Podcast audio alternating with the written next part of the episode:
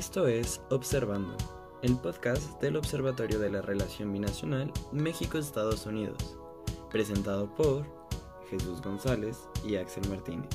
Bienvenidos. Hola, les habla Jesús González.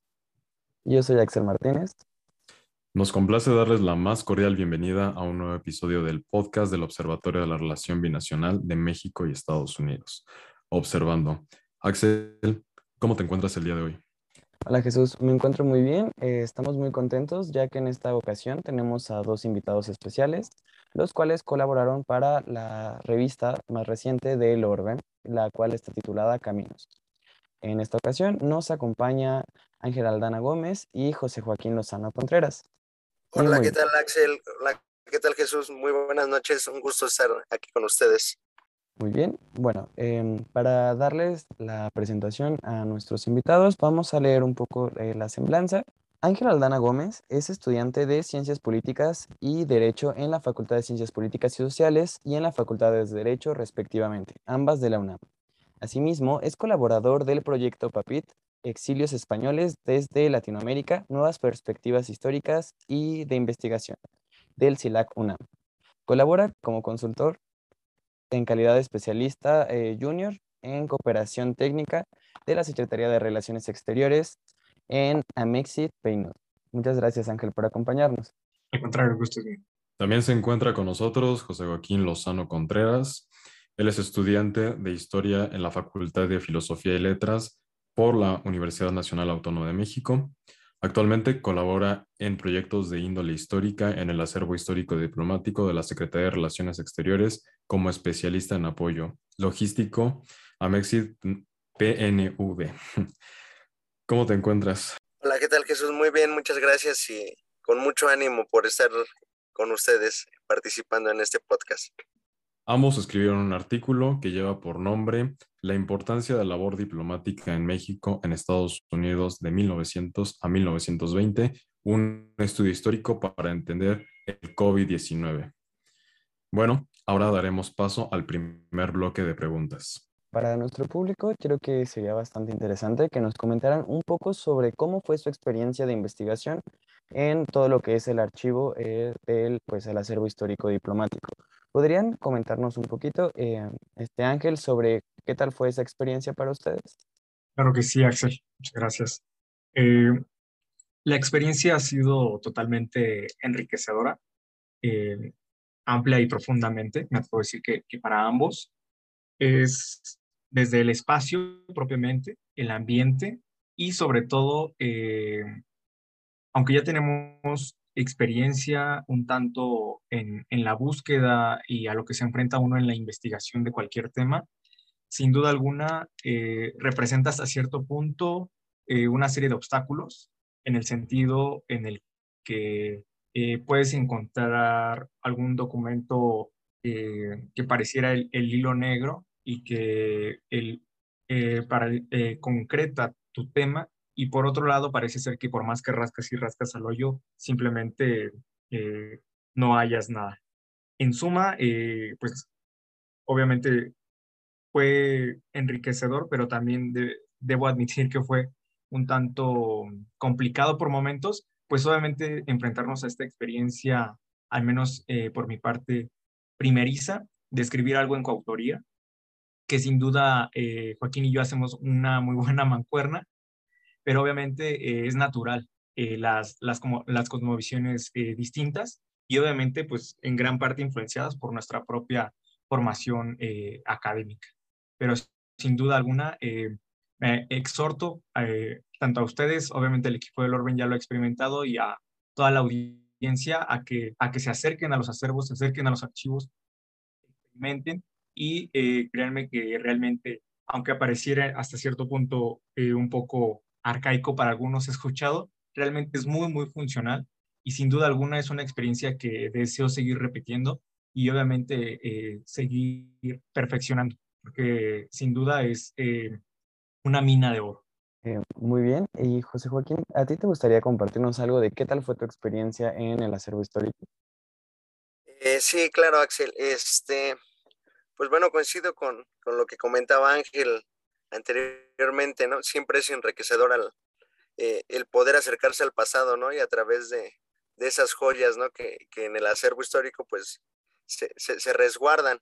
Y, que no solo en, el aspecto de archivos, ¿no? Como fuente primaria, sino el acervo es tan, tan amplio que tenemos un área, por ejemplo, de fototeca o el área de biblioteca, y pues claro, a manera de comercial, pues también nosotros los invitamos, ¿no? A que nos visiten, ya que nosotros este, ya llevamos un tiempo apoyando en diferentes proyectos, en proyectos de la, de la, de la misma secretaría o a veces en proyectos de, investigador, de investigadores, ¿no? Que, que, nos piden un poco de apoyo y, y, siempre es enriquecedor y más ahora que nosotros estamos pues tratando de desarrollar algún tema, ¿no? Muchas gracias por compartirnos su experiencia. Sin duda, el hecho de tener los documentos de primera mano es una increíble experiencia y sobre todo en posterior el hecho de relacionarlos con un tema en específico como ustedes lo hicieron.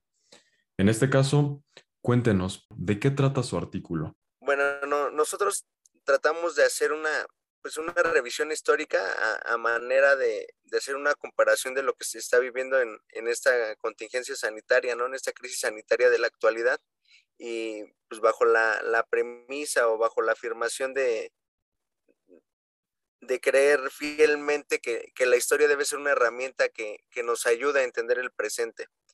E, entonces, el acercarnos, el hacer una revisión a ella, pues encontrar los factores de similitudes o tal vez hasta de diferencias, ¿no? De estos errores o, estas ventajas que en la toma de decisiones, en, en, este caso en la administración diplomática, eh, en esta relación diplomática con, los Estados Unidos, qué funcionó, qué no funcionó, y, a partir de ello, pues tener como un contexto más claro de nuestro presente. Eh, creo que este artículo es muy interesante. Cuando yo tuve la oportunidad de leerlo, eh, fue una, una, comparación muy curiosa porque creo que se ha hablado mucho, por ejemplo, de este caso de, eh, de la fiebre española que se da hace casi 100 años, 100 años antes de, de todo lo, lo, que es ahora la pandemia del COVID.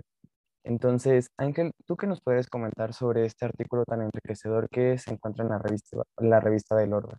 Eh, suscribiendo lo que, lo que ya planteó Joaquín, eh, quiero añadir que precisamente tratamos de hacer de manera sintetizada una especie de, más que de análisis comparativo, eh, precisamente como lo mencionas Axel, eh, un contraste eh, y ir planteando una serie de dinámicas y algunos elementos para que la lector y el lector trate de ir guiando todo un panel de distintos mecanismos nos parece también han quedado un poco de lado precisamente al momento de entablar la problemática que ha sido la, la pandemia, al menos en, en, nuestro país, pero obviamente sin, sin desvincular, perdón, eh, este tema tan importante como es la relación binacional. Muchas veces entrando en el análisis y en el debate, eh, nos vamos un tanto a la política en macro,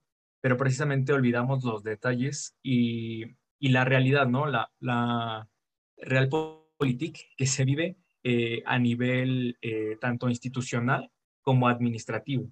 Y es algo que precisamente el acervo nos ha, nos ha mostrado y nos ha permitido ver en la documentación que registramos y que son todos esos diálogos e incluso discusiones y negociaciones que nosotros eh, recuperamos y planteamos que van vislumbrando cómo precisamente se van tejiendo esas relaciones dentro de la crisis. Y algo que se recuperen esos documentos y podemos plantear en la actualidad, pues es el simple hecho de lo que causó tanta polémica, por ejemplo, en donde se recriminaba un poco o se señalaba el por qué no cerró México fronteras, ¿no? ¿Por qué no cerró México aeropuertos? Eh, y sin duda alguna, cuando recordamos esos planteamientos que se han vivido durante estos dos años, eh, al leer este artículo podemos ir vislumbrando eh, el por qué la toma de las decisiones, más allá de estar de acuerdo o no y hacer el análisis, creo que lo, realmente enriquecedor que nosotros tratamos o intentamos ofrecerles mediante, mediante el artículo y nuestras líneas es precisamente no olvidar eh, que siempre existe toda una línea de decisiones, de mandos, de estrategias y de intereses que obviamente van desde lo social pero eh, nos gusta o no, también influye el tema económico, bursátil mercantil, y obviamente pues las relaciones de poder que se van diversificando y van empalmándose en, todas estas, eh, en todos estos ámbitos de la sociedad y se van complejizando cuando tienes una frontera tan grande y tan problemática eh, como es la que eh, compartimos con, con Estados Unidos, ¿no? Y más allá también, en donde recordemos, pues somos pues su principal socio comercial. Entonces me parece muy importante no olvidar esos elementos y por lo menos traerlos a la mesa y poner todas las cartas eh, sobre de ella y que obviamente nosotros eh, como estudiantes principalmente de, de esta relación binacional, pues ir entendiendo esa lógica que probablemente y seguramente no solamente la vamos a estudiar, sino seguramente puede que nos enfrentemos a ella en algún momento de, de nuestra carrera profesional. Y es, es importante ir entendiendo y comprendiendo y además asimilarlo no solamente como científicos sociales, sino como en su momento a lo mejor servidores públicos. Sin duda, como comentan, es un artículo que nos ayuda a entender la situación actual que todavía continúa. Pero bueno, Ángel, por favor, ¿cuál fue el papel de la diplomacia binacional en las epidemias del siglo XX? Claro, eh, principalmente y abocándonos en principio de los materiales y los registros que nosotros recuperamos y se plantean en el texto, podemos vislumbrar a grandes rasgos eh, un, México y una relación un tanto confrontativa de manera eh, diplomática, eh, pero también reaccionaria bajo un, sobre un mantel, digamos, de, de soberanía nacional, pero sin descartar, perdón, también eh, el tema de una solidaridad y conciencia humana y social, en donde se busca eh, pues dos, dos, recorridos de ambos móviles, en el sentido en donde eh, se muestran expedientes y, una serie de documentos en donde las comunicaciones se enfrascan y cada, cada, tanto México como Estados Unidos defienden su postura y se abocan y se respaldan por medios legales y distintas eh, asambleas internacionales, pero que al final de cuentas siempre ponen en principio eh, la búsqueda del bien y de salvaguardar eh, las vidas humanas, principalmente las que se encuentran en, buques y en barcos que van llegando principalmente de Estados Unidos a México. Entonces México, si bien mientras se enfrasca en esta negociación y en esta discusión, eh, no deja a la deriva a esta población principalmente de estadounidenses, eh, pero tampoco deja que, entren a territorio. Entonces, me parece que a diferencia y en contraste con, la actual pandemia, eh, sí se logra matizar una relación más robusta, una reacción más robusta por parte del gobierno mexicano, por parte de sus diplomáticos profesionales, eh, pero que me parece que también responde a una lógica eh, de un contexto menos globalizado. Me parece que eh, actualmente ese es un eje rector de las distintas implicaciones y, grietas que hay en estas, en estas ambas estructuras, tan sólidas, pero a la vez tan delicadas por todo lo que implica, desde migración, desde personas, el virus, las mercancías, las cadenas de valor. Entonces, eh, me parece que sí existe un gran contraste y me parece que en este sentido, pues es principalmente por un eh, mundo menos globalizado, obviamente. Definitivamente estos cambios que se dan en, entre las relaciones binacionales, pues 100 años después sí hay, sí ciertos cambios, pero como mencionan muy bien los dos, eh, el ver la historia también nos ayuda mucho a entender nuestro presente y nuestro devenir. Eh, José Joaquín, ¿tú qué opinas eh, respecto de, estas relaciones diplomáticas que se dieron durante el siglo XX? Y pues bueno, ¿cuáles son los aspectos más destacados, digamos, que, pudieron encontrar ustedes? Creo que es importante sí recalcar el, papel de la diplomacia, ya que creo que México se ha caracterizado por, por tener una tradición de, muy buenos diplomáticos, ¿no? O de, de diplomáticos haciendo muy buen papel en el exterior. Y, claro, coincido con, Ángel, ¿no? Que hubo este estire y afloja en la relación, eh, principalmente México-Estados Unidos, o que es la, la relación a, la cual nosotros tratamos de profundizar un poco, eh, sí hay un, coincido también con Ángel que hay una diferencia en, eh, en que era un mundo menos globalizado y, y, que también en otras vertientes, ¿no? Porque, por ejemplo, hoy en la, eh, en la actualidad o en esta pandemia que estamos viviendo o que nos está tocando vivir bajo esta coyuntura de pandemia, pues vemos que uno de los factores principales era esta competencia por la fabricación de vacunas y, y también esa competencia de quienes adquirían primero las vacunas, ¿no? En, yo no recuerdo haber encontrado algún documento donde se hablara sobre, sobre alguna vacuna, pero sí se hablaban sobre ciertas incógnitas que en la actualidad también nos atañe o, también rondan eh, en, estos cuestionamientos que se hace la sociedad, ¿no? Por, por ejemplo, eh, el caso de la duración de las pandemias, ¿no?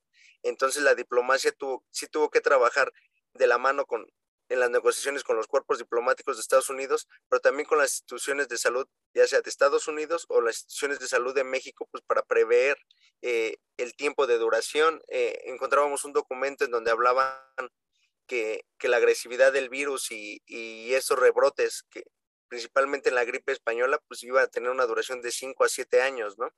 Entonces, creo que esas similitudes las encontramos en la, hasta la fecha y la, diplomacia ha tratado de, de, dar respuesta a, a, estos cuestionamientos. También debemos de, de, comprender que el papel de la diplomacia pues estaba ligado a, a algunas de sus, de, sí, de sus prioridades, ¿no? Que, que es el caso de, de la promoción económica, ¿no? Entonces estas negociaciones pues también influían mucho en, en cómo en cómo tratar de afectar menos a las industrias o a este crecimiento económico en el intercambio entre, ambos, entre ambas naciones, pues para poder dar soluciones lo mejor posible, ¿no? En relación a ello, eh, Joaquín, ¿cuáles son las similitudes y los cambios más significativos en, en la cooperación binacional en el marco de las epidemias del siglo pasado y la actual COVID-19? Bueno, yo, yo creo que eh, una de las similitudes que, que, hasta la fecha hoy se notan son esas estrategias de, sí, de, de, de salud, por ejemplo, el caso de hacer cuarentenas, eh, el caso de uso de mascarillas, eh, el cambiar las prácticas de higiene, ¿no?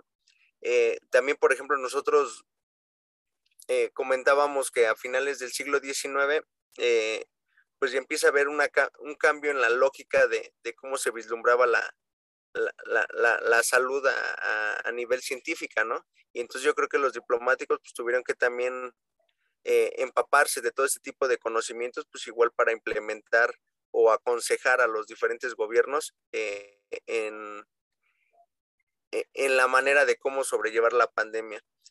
Eh, entre ellos, pues digo, la, la, las similitudes. Ahora sí, la diferencia yo creo que sí es importante recalcar, pues que, que sí, en verdad era un mundo menos globalizado y que de igual manera eh, la lógica que, que, se vivía en ese intercambio económico eh, era distinta a la, a la, de hoy, ¿no? O, o más bien e, era se estaban creando las bases para entender esta globalización que actualmente vivimos. Muchísimas gracias, José. Y bueno, creo que eh, esta es de, de, las diferencias principales que tanto ustedes han mencionado como creo que los escuchas también podemos identificar, ¿no? El, el tema de la globalización, pues creo que ha afectado muchísimo también en cómo es la transmisión del mismo virus y también pues los, los impactos que, que tiene. Entonces, eh, Ángel, ¿tú encuentras algunas otras similitudes o algunas otras diferencias que se puedan destacar en este caso? ¿O algo interesante que hayan encontrado también como al respecto en su investigación en el ACER? Eh, claro, sí. Eh, sí, continuando bajo esta lógica de entender que, las pandemias al, al, traspasar, al traspasar eh, pues las, las, fronteras, en este caso la de estos, ambos, estos, ambos países, pues ponen en relieve una serie de, problemáticas y que deben atenderse obviamente sin olvidar nuestro hilo con criterios diplomáticos, tanto en escenarios multilaterales como, como bilaterales, en un trabajo conjunto, por ejemplo, principalmente de los cónsules y de la serie de consulados que, que se encuentran en, en, la frontera o que comparten escenarios y que necesariamente van a impactar en, en tus múltiples relaciones principalmente económicas, y bajo este sentido, Eh, eh, recuerdo mucho un documento que, también citamos, en donde eh, Estados Unidos reclama a, a, México el por qué no permite que lleguen a tierra, me parece que alrededor de 40 nacionales estadounidenses. México contesta y responde que pues no es posible porque al parecer se han detectado contagios y continúa la, la discusión, eh, se alza un poco el tono, Estados Unidos menciona y se respalda por medio de una convención que México firma y así lo señala, transcriben eh, el, el párrafo que expresamente menciona que a pesar de que haya riesgos de salud pública, eh, el, el, Estado que recibe a, a otros nacionales debe permitir el paso e incluso pues dotar de, de incentivos para, que, para su atención médica. Y México eh, contrapone y precisamente menciona que en plena, en plena soberanía nacional eh, dice que no los está poniendo en riesgo, que puede permanecer la embarcación ahí, que los está atendiendo, pero que por temas de salud pública, pues obviamente no los permitirá, eh, no les permitirá el, el, llegar a, territorio nacional. Entonces me parece que eh, esos pequeños detalles que escapan incluso a lo que se nos enseña en las aulas, que escapa incluso a lo que dice la opinión pública, me parece que son eh, los grandes hallazgos a los que creo yo, me atrevo a decir Joaquín y, su servidor, nos hemos enfrentado y hemos descubierto, lo cual me parece a mí sumamente enriquecedor que si lo piensas bien, de no enfrentarnos, de no estar presentes en ese acervo, en esa búsqueda, eh, en esa eh, talacha, eh, realmente no lo habríamos vislumbrado. Y son precisamente las mesas de negociación. antes se hacía con, con, cartas y con telex, ahora a lo mejor lo vemos a través de Twitter, en, en, el mejor de los casos, pero no deja de ser, entre comillas, precisamente las relaciones de poder enfrentándose de distintas maneras.